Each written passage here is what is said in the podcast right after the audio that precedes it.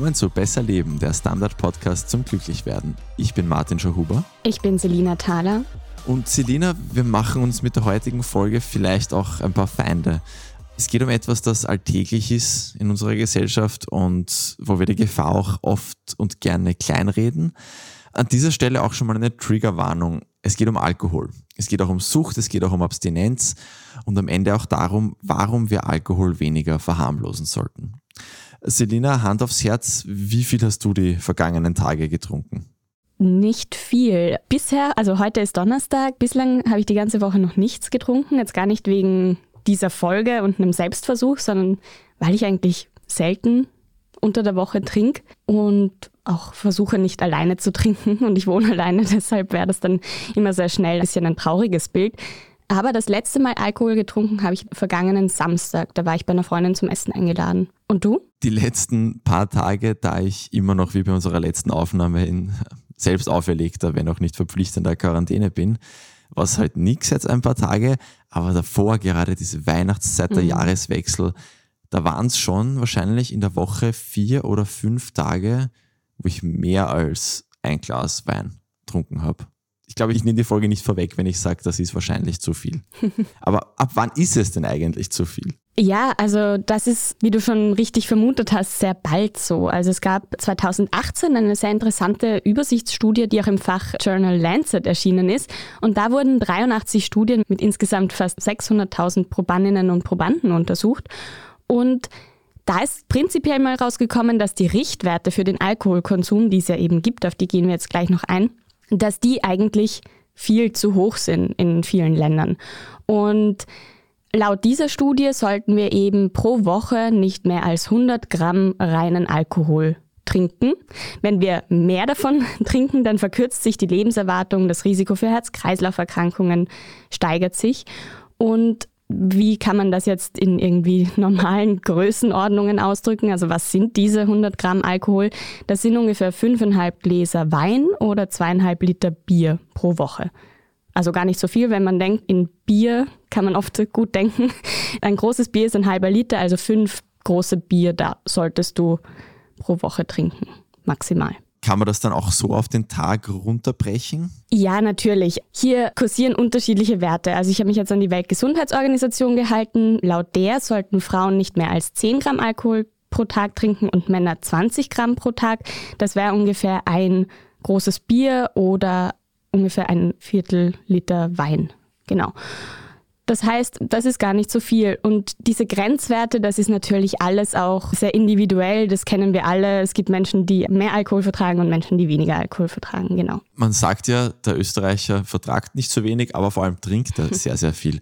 Stimmt das wirklich? Sind wir so ein Volk von zu sehr dem Alkohol zugeneigten? Ja, also wir sind auf jeden Fall unter den Top 10 der OECD-Länder. Die OECD ist ja die Organisation für wirtschaftliche Zusammenarbeit und Entwicklung und die hat sich angesehen 2018, wie viel die Österreicherinnen und Österreicher trinken. Da wurden die Menschen ab 15 Jahren angeschaut und das sind durchschnittlich 12 Liter reinen Alkohol pro Jahr.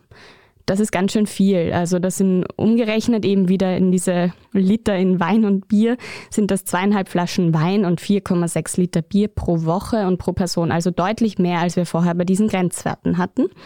Und es gibt auch Geschlechterunterschiede. Die Männer trinken hierzulande 18 Liter jährlich, die Frauen nur 6 Liter. Wenn man sich das jetzt so runterrechnet, diese 12 Liter, dann wären das 230 Gramm pro Woche. Wir haben vorher gesagt, ungefähr 100 Gramm pro Woche wären gut. Wir sind also quasi das Doppelte über dem Grenzwert von der Studie, die ich vorher zitiert habe. Und um uns noch ein bisschen besser einzuordnen, wie steht jetzt Österreich da im Vergleich zu anderen Ländern? Spitzenreiter bei dieser letzten Untersuchung eben 2018 war Tschechien mit 14,4 Litern. Dann haben Irland und Deutschland jeweils 12,9 Liter, Spanien hat 12,7 und Frankreich 12,3 Liter und dann kommen eben schon wir, also Österreich mit 12 Liter pro Jahr. Am Anfang der Pandemie haben ja alle, die nicht zum Brotbacken angefangen haben, die vollen Rotweingläser gepostet, zumindest in meinem Umfeld. Trinkt man jetzt mehr, weil man halt weniger andere Sachen machen kann? Ja, also man kann jetzt nicht sagen, nur weil die Bars zu haben oder früher zusperren, trinken die Leute weniger. Im Gegenteil. Es gibt sehr viel unterschiedliche Befragungen zu den Trinkgewohnheiten in der Pandemie. Die meisten sagen, es ist gestiegen. Eine, die eben ja, sehr aussagekräftig ist, wieder eine OECD-Untersuchung unter elf Ländern, wo auch Österreich dabei war. Da ist herausgekommen, dass 43 Prozent der Befragten angegeben haben, während des ersten Lockdowns häufiger zu trinken als vor der Pandemie. Das ist ja fast die Hälfte. Es ist einiges.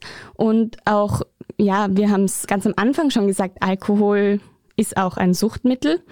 Deshalb darf man das auch ja nicht quasi verherrlichen oder unterschätzen, weil 5% der Bevölkerung ab 15 Jahren in Österreich als alkoholabhängig eingestuft wird. Das sind in etwa 2,5% der Frauen und 7,5% der Männer. Und weitere 9% trinken in einem gesundheitsgefährdenden Ausmaß. Insgesamt ungefähr eine Million Menschen, die ein problematisches Trinkverhalten haben. Also wirklich nicht so wenig. Ich würde da jetzt noch hinzufügen, dass ich glaube, dass sich im Laufe der späteren Lockdowns dann, glaube ich, einfach ein bisschen stärker polarisiert hat. Also, was ich aus meinem Umfeld kenne, haben halt Leute, die prinzipiell schon einen problematischen Ansatz vielleicht hatten, was Alkohol betrifft, die sind dann vielleicht noch ins regelmäßigere Trinken kommen, wobei andere vielleicht, die halt vorher nur Gelegenheitstrinker waren, jetzt nicht mal mehr das sind. Das wäre so rein mein anekdotisches Gefühl. Aber da wird es wahrscheinlich noch ein bisschen brauchen, bis da Erhebungen gibt. Ja, das kann schon sein, ja. Also wir gehen ja dann eher auch noch so ein bisschen drauf ein, was die Sucht auch bedingen kann, aber viel zu trinken ist ein Einfallstor, um auch süchtig zu werden. Ja. Was passiert eigentlich in uns, wenn wir Alkohol trinken? Ich gehe da jetzt nicht im Detail drauf ein, weil sonst wird das ein Medizin-Podcast, aber sobald wir den Alkohol schlucken, gelangt er in den Magen, ins Blut und wird dann im Endeffekt in der Leber verstoffwechselt. Da entsteht auch ein Gift, das im Endeffekt dann auch die Leber schädigt. Ebenso überwindet der Alkohol in wenigen Minuten die Blut-Hirn-Schranke und beeinflusst damit auch die Kommunikation unserer Nervenzellen. Also dadurch verändert sich zum Beispiel unsere Wahrnehmung, das Reaktionsvermögen, die Aufmerksamkeit, die Gefühlslage. Das kennen wir, glaube ich, alle, wenn wir angetrunken sind. Unser Gehirn schüttet aber auch Glückshormone aus, Endorphine und Dopamin. Einfach deshalb, weil der Alkohol unser Belohnungszentrum im Hirn aktiviert Nona nicht, es ist ein Suchtmittel. Und das ist dann wahrscheinlich ungesund. Ja, also in höheren Mengen ist Alkohol definitiv ungesund, das wissen wir alle. Also nochmal zur Erinnerung, laut WHO ist Alkohol mitverursachend für über 200 Krankheiten. Also für sehr, sehr viel. Kurzfristig haben wir einen Kater zum Beispiel, langfristig gibt es aber ganz viele unterschiedliche Folgen. Laut der Lancet-Übersichtsstudie, die ich vorher schon erwähnt habe, führt Alkoholkonsum unter anderem zu einem höheren Risiko für Schlaganfall, für Herzschwäche, für Bluthochdruck. Es gibt zwar ein etwas geringeres Risiko für tödliche Herzinfarkte, aber das ist jetzt nicht so, dass das das andere aufwiegelt, weil das Herz auch unter Alkohol leidet. Also der Blutdruck steigt und das ist auch etwas, was vielleicht nicht so eine langfristige Folge ist, sondern eher eigentlich eine kurzfristige. Der Alkohol kann Herzrhythmusstörungen verursachen. Auch Herzrasen ist dann oft die Folge von so einem Alkoholexzess an einem Wochenende. In der Fachsprache heißt das Holiday Heart. Das heißt, es kommen Leute wirklich zum Arzt, weil sie so krasse Herzrhythmusstörungen haben, weil sie sich halt angesoffen haben am Wochenende, um es so zu nennen. Das ist also nicht zu belächeln, sondern sollte wirklich ernst genommen werden. Das ist mal das eine. Dann ist bei den Folgen Krebs auf gar keinen Fall außer Acht zu lassen. Also laut WHO ist Alkoholkonsum für 4 bis 25 Prozent aller Krebsfälle weltweit mitverantwortlich. Das ist vor allem Leber- und Bauchspeicheldrüsenkrebs. Das hört man sehr oft in diesem Zusammenhang, sind auch die Organe, die sehr unter dem Alkohol in Mitleidenschaft gezogen werden. Aber es gibt auch Zusammenhänge zu Brustkrebs, zu Dickdarm- und Enddarmkrebs und auch die Mundhöhle, der Rachen, der Kehlkopf und die Speiseröhre können betroffen sein. Also irgendwie alles, wo der Alkohol mal vorbeifließt, so gefühlt. Und wo er jetzt nicht direkt vorbeifließt, aber wo er auch wirkt, ist natürlich das Gehirn. Ich habe es vorher schon angesprochen und Alkohol ist im Prinzip ein Nervengift. Also auch das Nervensystem nimmt langfristige Schäden davon. Das heißt, die Gehirnzellen sterben, das Gehirn kann schrumpfen und davon sind eigentlich alle höheren Denkleistungen betroffen. Also die Kritikfähigkeit sinkt, die Konzentration, das Gefühlsleben gerät außer Kontrolle, auch das Gedächtnis lässt nach und kann sogar bis zur Demenz führen. Wenn man dann wirklich auch viel, viel Alkohol trinkt, Sprachstörungen können eine Folge sein oder Unsicherheiten beim Gehen, weil eben die Nervenzellen sterben. und auch alle Nerven außerhalb des Gehirns und des Rückenmarks können da leiden. Also viel, was eigentlich nicht sehr schön ist. Ja, was man auch noch kennt und was sicher immer zu erwähnen ist, ist, dass die Fruchtbarkeit beeinflusst werden kann durch Alkoholkonsum und in der Schwangerschaft ist es sowieso ein No-Go. Du hast es vorher auch gesagt, aber gerade bei diesen Gehirnsachen, glaube ich, muss man fast noch einmal betonen, dass das langfristige Sachen sind. Weil viel auch mhm. klingt mhm. wie Sachen, die man halt erlebt, wenn man betrunken ist, aber dass das dann eben auch im nicht betrunkenen Zustand trotzdem bleibt ja. als Schaden. Voll. Wenn man jetzt akut betrunken ist, welche Auswirkungen hat Alkohol dann auf unsere Psyche? Ja, ganz unterschiedliche eigentlich. Also wenn man jetzt so an die Freundinnen und Freunde denkt, dann kennt man wahrscheinlich so den einen, der immer so ein bisschen sich provoziert fühlt und aggressiv wird, wenn er einen Rausch hat. Oder eine andere, die total sentimental wird. Also das muss jetzt gar nicht aufs Geschlecht so bezogen sein, das kann auch versa gehen natürlich. Aber die dann alle abbusseln und umarmen und so. Das in Corona-Zeiten vielleicht nicht so easy. Also jeder Mensch reagiert anders, aber was Alkohol auf jeden Fall mit uns allen macht, wir sind enthemmter. Wir verhalten uns riskanter und auch unüberlegter, teilweise sogar bis zum Kontrollverlust. Und ja, auf kurze Sicht hebt Alkohol zwar die Stimmung. Ich glaube, das kennen auch viele oder zumindest von der Erwartungshaltung und vom Wunschdenken, dass er die Stimmung heben soll. Auf lange Sicht tut er das aber nicht. Und weil ich vorher auch von den Hirnschäden gesprochen habe, das ist ja eigentlich auch die Psyche, kann davon betroffen sein, eben viel häufiger sind diese ganzen Gedächtnissachen und seltener so Psychosen oder Wahngedanken oder Sinnestäuschungen, die jetzt der Alkohol hervorruft. Ich habe die Theorie schon seit sehr langer Zeit, dass Menschen, wenn sie betrunken sind, einfach ehrlicher sind und einfach mehr sie selbst sind. Vielleicht noch ein bisschen extremer, aber einfach nicht so eingeschränkt. Eben gerade auch diese Patienten, die dann immer glauben, sie müssen schlägern, wenn sie vier Bier trunken haben. Das sind einfach, glaube ich, Menschen, die ihre viel Aggressionspotenzial in sich tragen und, und das einmal nicht unterdrücken. Und umgekehrt Menschen, die halt so super emotional und so Kuschelbärchen werden, die halt einfach Zuneigung gerne geben und nehmen. Ja, weiß jetzt nicht, ob ich dir dazu 100% zustimme. Ich glaube schon, also was die Ehrlichkeit angeht, gut, das sind ja auch so geflügelte Worte, oder? Dass Alkohol ehrlich macht oder redselig. Ob das jetzt wirklich quasi das innerste Ich herauskehrt, weiß ich nicht. also vielleicht einfach, dass die Kontrolle, die man sonst so hat, nicht so da ist und man sich einfach eben selbst nicht so beschränkt oder auch nicht so viele Filter hat und das deshalb so ist. Aber ich kenne auch viele, die sich total unwohl fühlen, wenn sie betrunken sind und das Gefühl haben, sie sind nicht sie selbst. Na gut, dann verlassen wir wieder den Boden der Anekdoten und kehren zurück zur harten Wissenschaft. Man liest gefühlt doch alle paar Monate von einer Studie, die sagt, dass Rotwein eigentlich total gesund ist, solange man nur ein Glas davon trinkt. Kann Alkohol jemals gesund sein? Nein, das ist ein Mythos. Also er kann eigentlich niemals gesund sein. Und auch egal, wie viel man trinkt, ob das jetzt ganz wenig ist oder exorbitant viel, er ist immer schädlich. Also natürlich macht die Dosis das Gift, aber es ist ein Gift. Und was diese Rotweinstudien angeht, da gab es vor allem in den 80ern und 90ern sehr viele Studien, die eben auch von der Alkoholindustrie gesponsert wurden, beziehungsweise auch methodisch teilweise einfach schlecht waren, sodass dann Faktoren oder einfach nur Leute befragt wurden, ob sie irgendwie einen gesunden Lebensstil und so weiter haben und man dann daraus geschlossen hat, gut, die Leute trinken halt ein Glas Rotwein und ihnen geht's gut, also ist Alkohol gesund, so ungefähr, ja, um das jetzt irgendwie leicht wiederzugeben. Und da ist dann halt rausgekommen, dass Alkohol eben vor Herzinfarkten und Gefäßerkrankungen schützt. Dann hat man diese Studien zum Beispiel nochmal angeschaut und diese ganzen Faktoren rausgerechnet und dann ist nie irgendein Ergebnis rausgekommen, dass Alkohol in irgendeiner Form gesund sein könnte.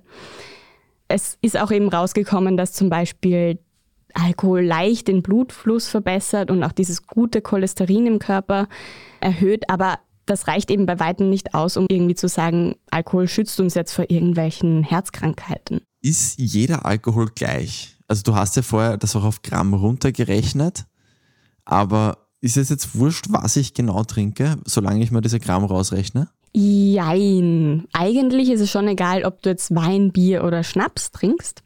Es macht aber einen Unterschied, ob du Fusel um 2 Euro trinkst oder den Wein um 10 Euro. Also weil in diesen billigen Alkoholiker einfach auch billige Zusatzstoffe drin sind, die einfach an sich schon schädlich sind und die dann einfach auch der Leber zu schaffen machen und unserem Körper.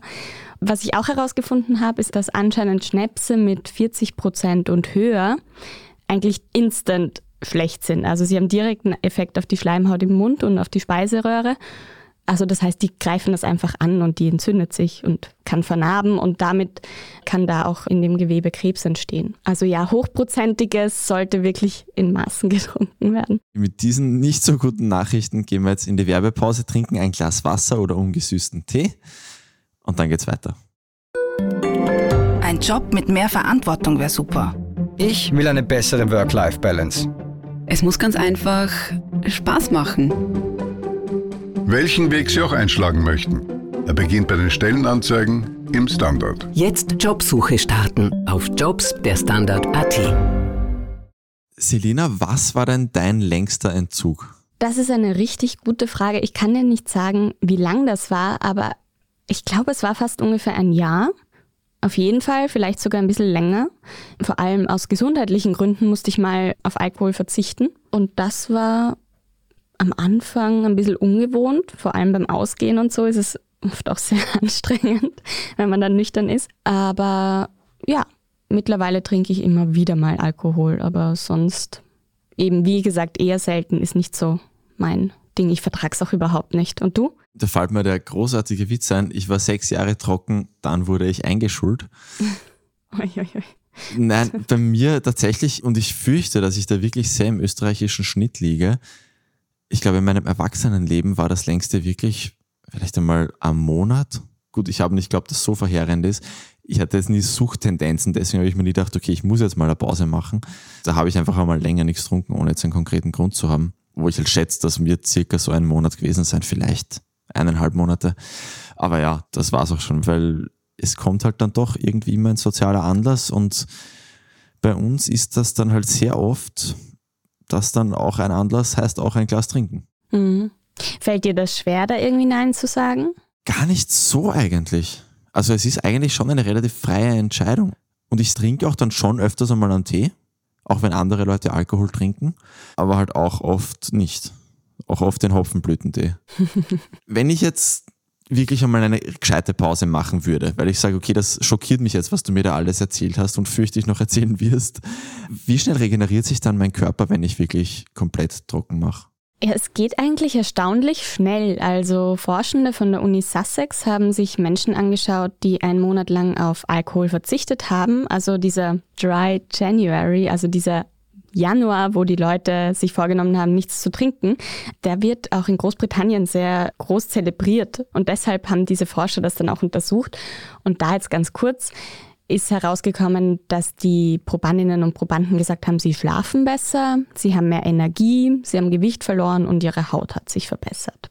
Das ist so mal das, was man, glaube ich, sehr schnell auch selber sieht. Es gibt aber auch Dinge, die man nicht sieht und die sich tun, die man dann vielleicht irgendwann dann merkt, hoffentlich. Und zwar vieles von diesen schlechten Dingen, die ich vorher aufgezählt habe, können sich wieder zurückbilden. Also zum Beispiel eben die Leber, die verfettet ja dadurch, wenn wir sehr viel Alkohol trinkt. Und diese kann sich da eigentlich sehr gut wieder regenerieren. Also das ist das Erste, was passiert. Und wie lange dauert das ungefähr? Also jemand, der regelmäßig trinkt, wenn der oder die eine Woche lang auf Alkohol verzichtet, dann geht die Leberverfettung von 80 Prozent auf 30 Prozent zurück, hat der Alkoholforscher Helmut Karl Seitz in einem Interview mit dem Zeitmagazin ganz kürzlich erklärt. Also das ist schon einiges, was da in einer Woche passiert. Aber auch Menschen, die Übergewicht haben oder einen erhöhten Blutdruck, da normalisiert sich auch der Blutdruck wieder, wenn man nicht trinkt. Es verbessert sich auch die Schlafqualität. Das hatten wir schon ein bisschen in der Schlaffolge, weil Alkohol macht uns zwar müde, dieses Rotweinglas vorm Einschlafen, wir schlafen dann auch vermeintlich besser, aber der Schlaf wird dann in der Regel sehr unruhig nach ein paar Stunden und ja, dann ist es dahin mit der guten Schlafqualität. Was ist, wenn ich dann nach dem Fasten wieder weitermache wie vorher? Der oder die tut seiner Leber nichts Gutes. Also laut dem Alkoholforscher, den ich vorher zitiert habe, ist der Fettanteil dann, wenn man einfach gleich weitermacht, nach zwei Wochen wieder genauso hoch wie vor der Abstinenz. Also am besten sollte man, wenn man sich schon vornimmt, nichts zu trinken, das gleich auch als Anlass nehmen, den Konsum auch danach zu reduzieren und nicht so regelmäßig Alkohol zu trinken. Neben der Leber kann sich auch das Gehirn wieder erholen, also zum Teil wachsen die Gehirnzellen auch wieder nach, wenn man nicht mehr trinkt. Lange hat man gedacht, die sterben einfach und bilden sich nicht mehr zurück. Aber das Gehirnvolumen nimmt eben wieder zu. Und ja, wahrscheinlich wären wir auch schon längst ausgestorben, wenn unsere Neuronen nicht sich regenerieren würden nach dem Alkoholkonsum, der ja unsere Gesellschaft auch prägt. Dann auch der Magen regeneriert sich, auch der Herzschlag kann sich normalisieren. Also es gibt so ein paar Dinge, wo es zumindest positive Nachrichten gibt, aber eben man sollte das auch mal eine Woche durchziehen können, dass man nichts trinkt. Wenn ich jetzt sage, okay, du hast mich überzeugt, ich tue mir irgendwie aber schwer mit dem Gedanken, jetzt einfach sofort aufzuhören. Hast du Tipps, dass ich das schaffe oder auch, dass ich vielleicht den Konsum nur reduziere? Ja, also wie vorher schon erwähnt, es gibt ja eben diesen Monat, den Jänner, den viele eben zum Anlass nehmen, auch gerade nach den Weihnachtsfeiertagen. Du hast es ja auch schon vorher gesagt, man trinkt einfach unheimlich viel und dann ist man irgendwie da bei der Family und dort eingeladen und dann ist man zum Abendessen. Also man hat ja auch einen ganz anderen Rhythmus. Also sowas kann man sich auch mal zum Anlass nehmen, vielleicht auch gemeinsam mit Partner, Partnerinnen oder mit Freundinnen und Freunden, dass man sich auch gegenseitig so ein bisschen bestärken kann. Also das kann man zum Anlass nehmen so macht man sich auch ein bisschen bewusst eben, dass der Alkoholkonsum der Gesundheit jetzt nicht so zuträglich ist. Also im besten Fall macht man das. Und man erkennt natürlich auch, ob man so einen Monat ohne Alkohol auskommt oder ob man da schon nervös wird. Also ob da quasi ein Suchtpotenzial da ist. Und ja, also damit einhergehend geht natürlich auch, dass man mal reflektiert, in welchen Situationen trinke ich eigentlich oder aus welchen Gründen. Bin ich da alleine oder in Gesellschaft? Trinke ich, weil ich irgendwas feiern will, irgendwie eine gute Prüfung oder ein Jobangebot oder was auch immer, oder weil ich traurig bin, weil ich das Gefühl habe, der Alkohol hilft mir jetzt, dass ich mich besser fühle. Man kann das ja natürlich zum Beispiel auch protokollieren, wann man trinkt, habe ich mir gedacht, um einen Überblick zu haben. Und was ich auch noch ganz interessant fand, der Alkoholforscher aus dem Zeitinterview, der empfiehlt ganz grundsätzlich, wenn Alkohol, dann nie auf nüchternen Magen und immer in Gesellschaft. Und man sollte mindestens zwei Tage pro Woche nicht trinken. Wem das schwerfällt, der sollte das mal überdenken, dass da vielleicht was nicht stimmen könnte mit dem eigenen Konsum. Und man kann sich natürlich auch Grenzen setzen und sagen, na, unter der Woche habe ich eben diese drei Tage, da gönne ich mir ein Glas Wein und dann trinke ich nur noch Wasser. Oder wenn ich auf einer Party bin, dann höre ich nach drei Gläsern auf funktioniert mal besser, mal schlechter, hätte ich jetzt aus eigener Erfahrung gesagt. Das wären so Punkte. Hast du vielleicht noch welche? Ja, zwei Punkte. Erstens, das Klumpert einfach nicht kaufen. Das ist für mich wie bei diesen ganzen anderen Sachen. Klassiker ist die Schokolade, wo wir es schon öfters hatten. Wenn das Bier nicht im Kühlschrank steht, kann ich es schwer trinken. Und ich glaube, das ist schon eigentlich auch ein wichtiger Schritt, gerade wenn man diese sinnlosen Biere unter Anführungszeichen reduzieren will. Gilt natürlich auch für die Flaschen Wein. Und vor allem auch einfach, ja, was du auch schon angesprochen hast, sich Verbündete suchen. Eben wenn es Partnerin, Partner gibt, natürlich das, aber auch im Freundeskreis sonst. Wir kennen das wahrscheinlich, jeder kennt wahrscheinlich Leute im Freundeskreis, im erweiterten Freundeskreis, die nichts trinken oder phasenweise nichts trinken. Und da gibt's da immer wieder Menschen, die da ein bisschen schwierig sind. Trink doch was, trink doch was, was ist, bist schwanger? Diese Leute. Wie löse ich denn das am besten, wenn ich dann nicht ganz die Unterstützung kriege, die ich eigentlich verdienen würde? Mhm, voll. Also in Österreich ist man ja quasi ein Alien, wenn man keinen Alkohol trinkt. Jetzt abgesehen von Kindern und Jugendlichen und eben Schwangeren. Oder wenn man nichts trinkt, dann wird dann sofort unterstellt, man ist schwanger als Frau oder zumindest als junge Frau, oder dass man gleich ein Ex-Alki ist oder voll der Langweiler, weil man irgendwie auf der Party nur mit Cola anstößt. Und es ist ja auch Teil unserer Gesellschaft. Du hast es vorher schon gesagt. Es gibt das Bier nach Feierabend, das Glas Wein zum Essen, den Sekt bei Geburtstagen an Silvester oder auch im Büro, wenn ein Projekt einfach erfolgreich abgeschlossen wurde. Sogar im Arbeitsalltag ist es einfach sehr normal, Alkohol zu trinken. Ich glaube, es wird weniger. Und es war früher schon auch anders, aber das ist immer noch ein Thema und wird sehr eben verharmlost.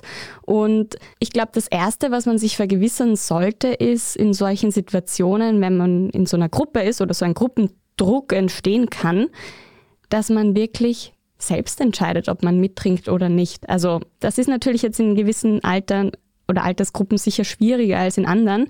Aber ich glaube, das ist wirklich wichtig zu wissen, ob man jetzt wirklich selber trinken will oder weil es die Situation oder jemand anderes verlangt. Und eben, man muss sich oft rechtfertigen. Was sagt man also? Ich finde es total schwierig. Ich habe lange über diese Frage nachgedacht. Da gibt es auch keine Studie dazu oder sowas, die man da jetzt heranziehen könnte. Ich habe mir gedacht, ein Moralapostel kommt jetzt vielleicht nicht so gut an. Also allen zu sagen, wie schlecht Alkohol ist in der Situation, weil da stößt du meistens eh nur auf Ablehnung oder die Leute, die sich dann halt so zurechtdrehen, wie beim Rauchen ein bisschen. Sich zu überhöhen, kommt wahrscheinlich auch nicht gut an. Also so aller, ich bin ja so super gesund unterwegs, wenn ich keinen Alkohol trinke und morgen richtig fit und ihr habt einen Kater und haha, ich gehe dann ins Fitnessstudio. Also funktioniert, glaube ich, auch nicht. Und manche reagieren auch allergisch, wenn man sagt, dass man für Spaß keinen Alkohol braucht. Also ich weiß nicht, hatte ich auch schon Diskussionen. Funktioniert auch wirklich nicht immer, dann muss man halt die Party verlassen, wenn sie wirklich so langweilig ist.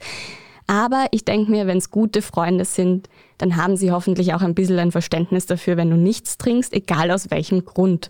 Dann sind sie vielleicht nervig, wenn sie eben sagen, ma, trink doch noch mit oder magst nicht doch ein Glas trinken. Aber vielleicht kann man da ja drüber hinwegsehen, wenn sie es sonst im Prinzip unkommentiert lassen, dass man nichts trinkt. Ja. Voll, ich glaube, da muss man sich vielleicht auch echt in dem Moment dann einfach vor Augen führen, sie wollen ja nur, dass wir quasi mit ihnen auf eine Wellenlänge kommen oder wie auch immer und bilden sich ein, dass das nötig wäre dafür. Also, dass man auch den guten Gedanken sucht.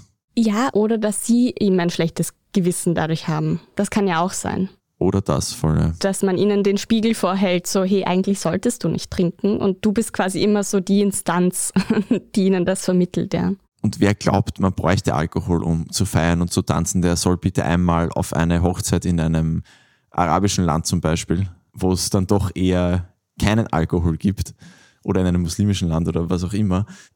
Äh, ja, man muss nicht immer schnapseln um 18 Uhr, um Spaß zu haben. Voll. Wir hatten es ja auch schon bei der Tanzen und bei der Lachfolge. Also da hatten wir auch ganz witzige Beispiele, wie man sich da auch in eine gute Stimmung versetzen kann.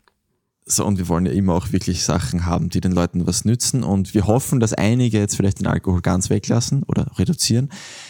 Aber wir wissen auch, dass einige trotzdem an Alkohol denken und sich fragen, ja, was tue ich eigentlich gegen einen Kater? Das ist unheimlich schwierig zu sagen, weil das bei jedem Menschen unterschiedlich ist. Es gibt bis zu 50 verschiedene Katersymptome, also die Klassiker Übelkeit, trockener Mund und Durst, Kopfschmerzen, so eine Zittrigkeit, Schwindel, Herzklopfen. Auch die Hirnleistung ist beeinträchtigt, also wir können uns nicht so gut konzentrieren, auch das räumliche Vorstellungsvermögen und so dieses Planen funktioniert nicht so gut mit einem Kater. Und das kann natürlich auch gerade im Beruf eine potenzielle Gefahr sein, wenn man da der oder die Busfahrerin mit Kater quasi am Steuer sitzt. Es kann auch depressive Verstimmungen geben bei einem Kater und auch einen Filmriss, weil dieser Kater so ja, vielschichtig ist und aber auch irgendwie unbeliebt. er ist auch sehr unbeliebt in der Wissenschaft. Also da ist relativ wenig erforscht worden.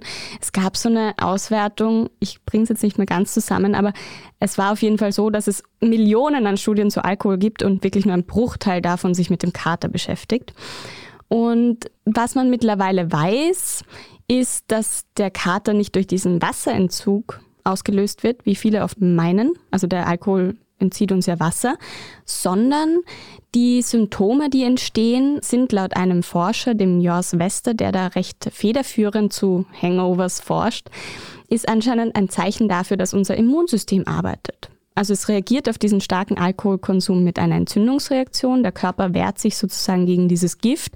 Ich meine, Übelkeit und Erbrechen sind ja auch schon Anzeichen dafür, schon bevor wir den Kater haben, dass Alkohol jetzt nicht die beste Substanz für unseren Körper ist. Was genau aber bei so einem Kater passiert, ist noch unklar.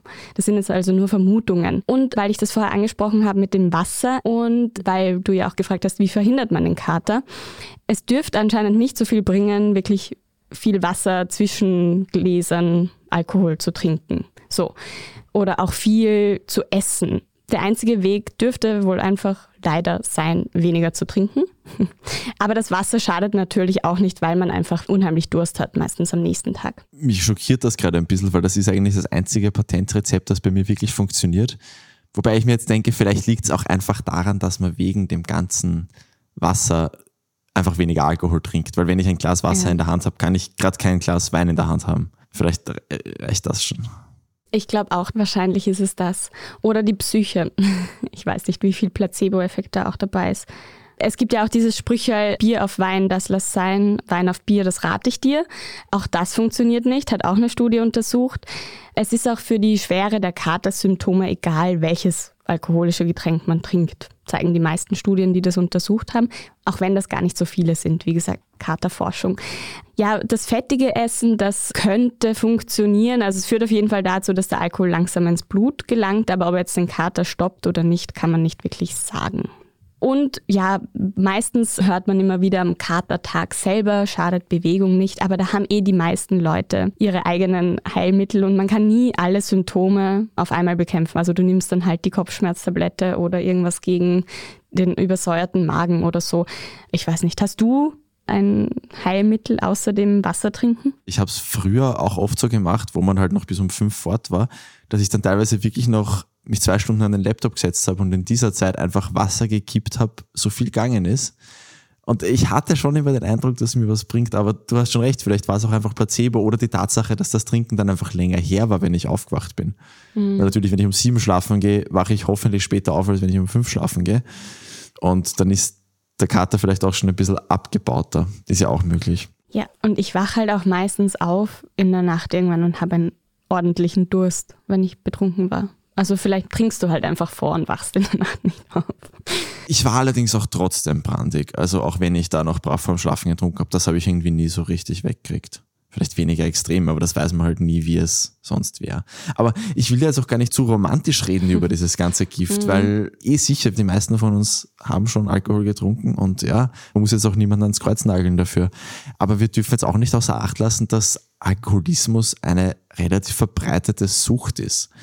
Wie merke ich, dass ich da vielleicht gefährdet bin?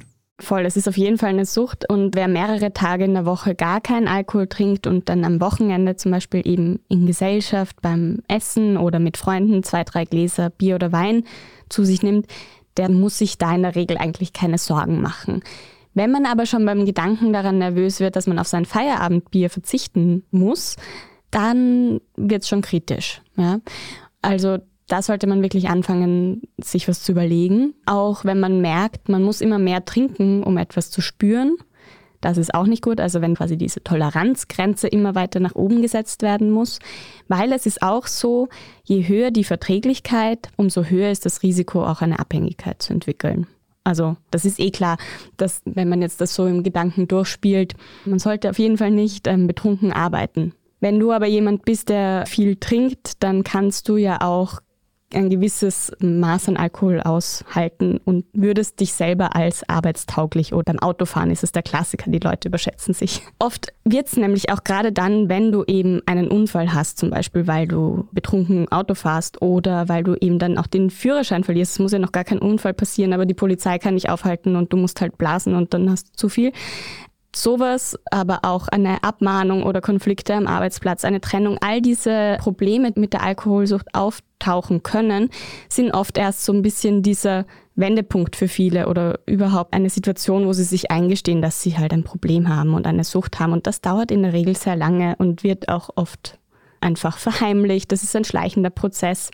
Und oft merkt das Umfeld das gar nicht so bis es dann irgendwann vernachlässigt wird oder auch die Sauberkeit in der Wohnung irgendwie ziemlich vernachlässigt wird. Okay, wenn sich jetzt eine Hörerin, ein Hörer denkt, okay, ich trinke vielleicht doch ein bisschen zu regelmäßig und zu oft, wo gäbe es denn Hilfe, so erste Anlaufstellen? Also das sind jetzt nur ein paar Beispiele. Auch diese ganzen Anzeichen sind auch nur Beispiele. Es gibt natürlich noch viel mehr. Und da kann man sich auf jeden Fall auch gut informieren, zum Beispiel bei den anonymen Alkoholikern, aber auch die Dialogwoche Alkohol hat auf ihrer Seite unheimlich viele Anlaufstellen nach Bundesländern geordnet oder auch der österreichische Suchthilfekompass.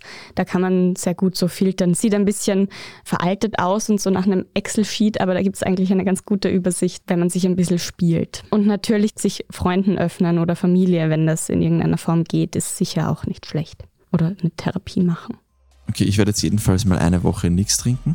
Und wenn ihr hören wollt, wie ich mich dann nach einer Woche nichts trinken anhört, dann abonniert uns einfach auf Spotify, auf Apple Podcasts, wo auch immer ihr wollt, gerne auch auf kleineren Apps. Falls ihr Themenvorschläge habt, es sind jetzt auch über den Jahreswechsel wieder sehr viele gute Themenvorschläge gekommen. Vielen Dank dafür. Besserleben.derstandard.at, alles zusammengeschrieben. Und bewertet uns. Gerne eine 5-Sterne-Bewertung, wenn es euch gefallen hat. Das war Besser Leben. Ich bin Martin Schauhuber. Ich bin Selina Thaler. Und diese Folge wird produziert von Christoph Krubitz. Baba. Und bis nächste Woche.